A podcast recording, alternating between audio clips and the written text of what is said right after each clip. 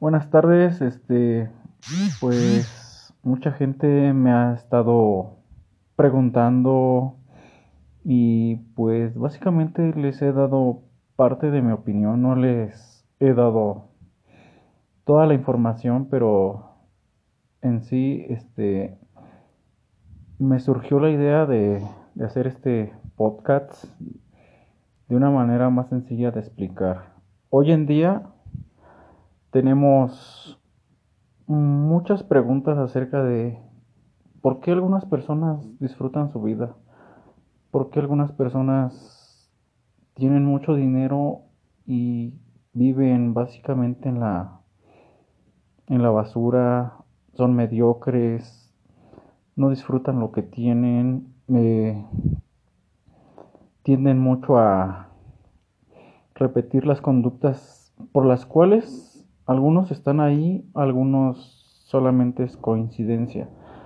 A lo que me refiero es que, bueno, este padecimiento mm, se conoce como limitación o voy a citar a este a Cueva Sosa. Él dice que pues básicamente se conoce como un psicosíndrome llamado pobreza es destino.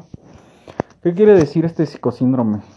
Pues básicamente dice que una persona puede ser tan exitosa como ella quiera, puede tener autos de lujo, puede tener una familia, pero decide irse a rentar a una casa en la cual no tiene sanitario, no tiene los servicios básicos. ¿Y a qué se debe eso? Pues este tipo de personas vienen de o fueron introyectadas con un caractema de que pues sufrir para merecer, ¿no? Y en primera instancia tuvieron que luchar por lo que tienen. Entonces, pues cada que van a gastar en un supermercado, pues son de las personas que dicen, Ok. Eh, el enjuague bucal me cuesta 28 pesos. Algo así, por dar un ejemplo, ¿no? Y su expresión es de, pues está muy caro, yo no necesito lavarme los dientes, ¿no? Empezamos por algo básico, la higiene bucal. Y van pasando otro tipo de segmentos, puede que lleguen a su casa y les sirvan este pollo, ¿no? Vamos a hablar de lo que pasa aquí en la zona norte del Estado de México. Yo soy de la zona norte del Estado de México y básicamente estas conductas las he mirado, las he visto, las he observado durante casi tres años y yo hoy me atrevo a dar mi opinión propia, mía, de Uriel Rocha Huitrón la cual me encamina a que muchas personas viven en el pobreza es destino. Pobreza es destino es que sí, luchamos y nos llenamos de cosas materiales, pero nunca las estamos disfrutando. Eh, me acuerdo de un dicho que,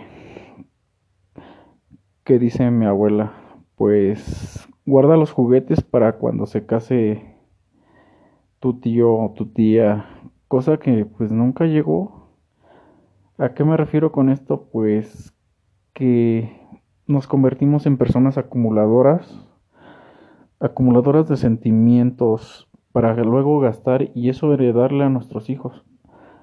Esto también se ve reflejado mucho en, mm, en los estilos de crianza. Básicamente, pues si yo no lo tuve, yo le voy a dar todo a mis hijos.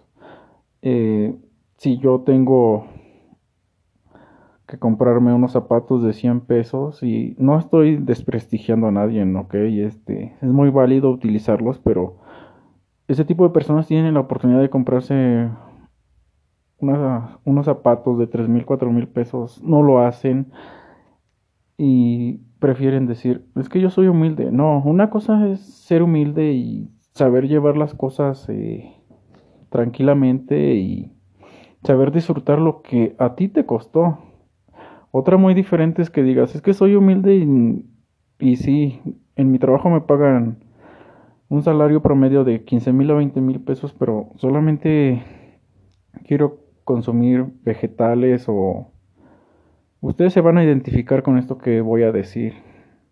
Es que a mí, este, yo soy de rancho, eh, a mí me gusta lo sencillo.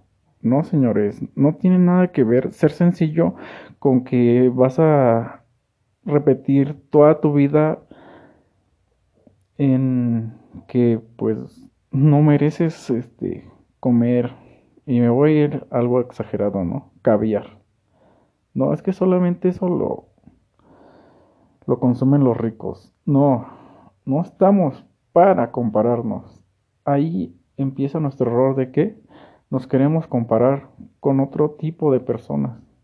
Sí, te costó, disfrútalo y vienen cosas mejores, disfruta a tus hijos. Pero el pobreza destino va encaminado en un principio a eso. Te matas toda la vida trabajando para qué? Para dejarles un imperio, unos centavos, eh, incluso pues una casa a tus hijos, a tus nietos, y tú no lo disfrutas. Eso es un error.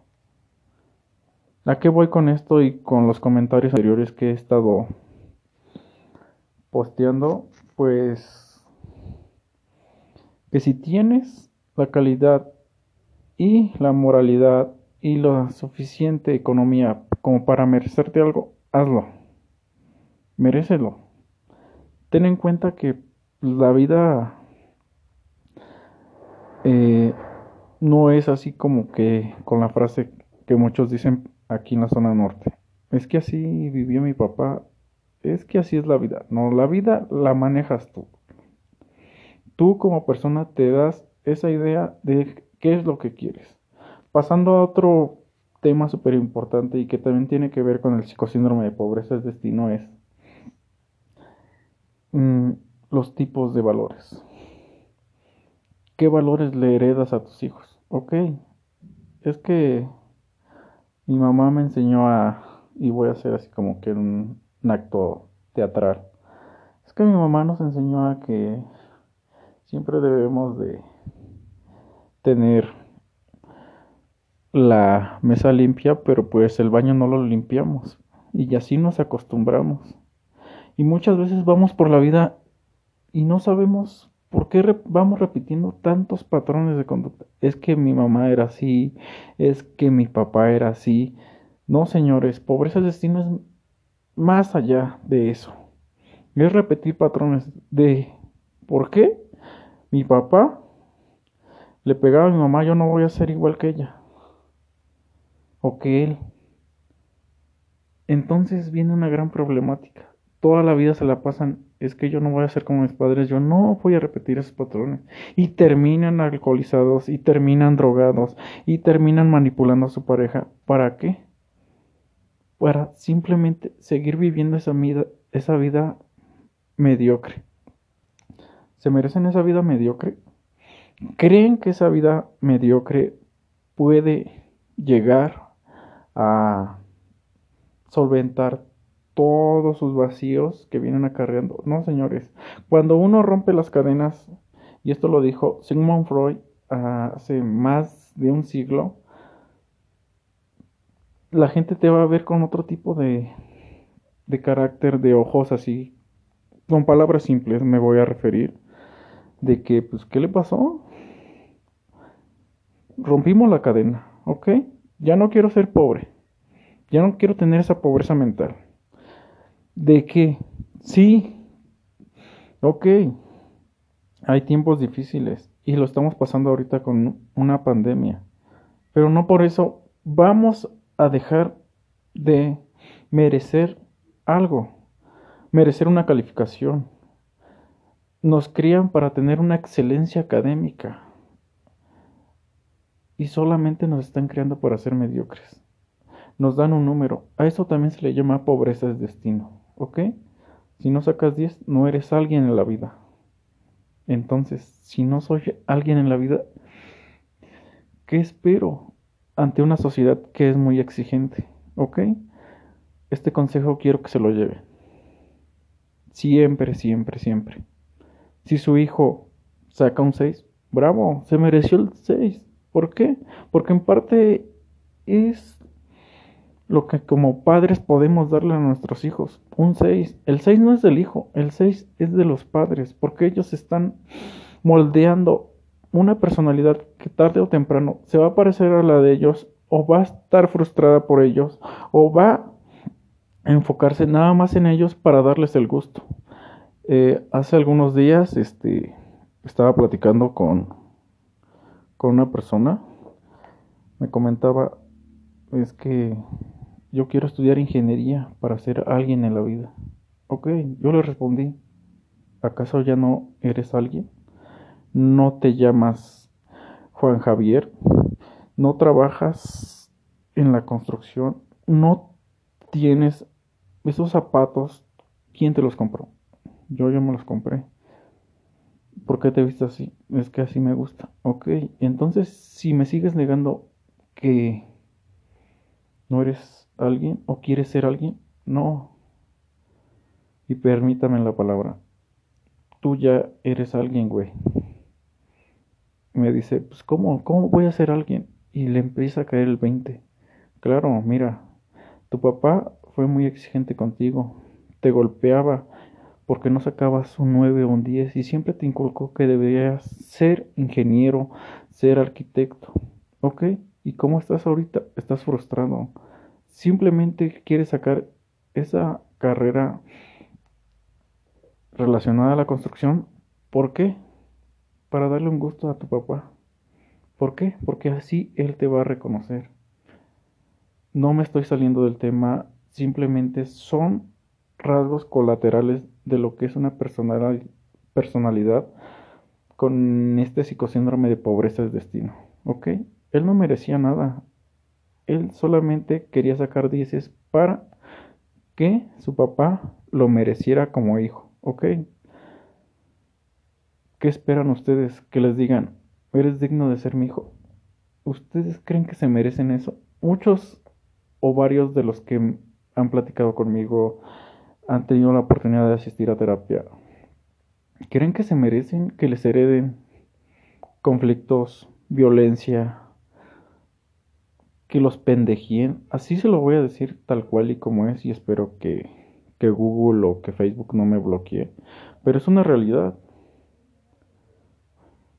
Llegamos frustrados a una licenciatura. Es que quiero ser alguien. No, no hijo, no hija tú ya eres alguien, tú eres parte de mí y eres un reflejo de mí. ¿Ok? Creo que suena más coherente, ¿no? Que decirle, es que no eres digno de, de mí, o viven en las comparaciones. ¿Sabes qué? Pues es que tu primo siempre saca 10, yo no sé de dónde sacaste tú. De seguro de la familia de tu mamá, de seguro de la familia de tu papá, de seguro no eres mi hijo. ¿Cómo crees que le vas a decir eso a un hijo? eso también tiene que ver mucho en pobreza de destino. ¿Ok? Me estoy extendiendo un poco más. Eh, lo quería simplificar, pero veo que es un tema demasiado extenuante. Eh, mm, espero que tengan un poquito más de comentarios los que me cuenten su experiencia que en parte de lo que traté de explicar mm, se identifiquen y claro, me regalen un, un inbox en donde me expliquen, ¿sabes qué? Pues yo pasé una historia similar, yo, yo tuve esto, yo no tuve esto, pero logré sacarlo a, a flote, tuve tengo un negocio exitoso, pero básicamente siempre estoy esperando la aprobación de mi padre. Eh, Saben que pues tengo una esposa maravillosa, pero siempre estoy a la expectativa de que mi mamá la acepte. Otra cuestión es que, no sé, tengo muchos amigos, pero me tengo que esconder para verlos porque mis padres son demasiado religiosos y no me permiten juntarme con una tribu urbana, viven del que dirán. Otra cuestión es, pues, sí, ya tengo lo suficiente como para rentar un departamento, pero sigo viviendo con mis papás, no entiendo, me deprimo cuando llego a la casa de mis papás, me siento más libre con mis amigos, cuando llego a la casa me siento en un ambiente muy, muy hostigado, no tengo buena relación con o posiblemente causas mayores, eh, no las voy a mencionar aquí, pero si quieren saber un poquito más de lo que es pobreza es destino, básicamente regálenme o sigan a la página Psicología Roma. Muchísimas gracias, un saludo y un abrazo a todos.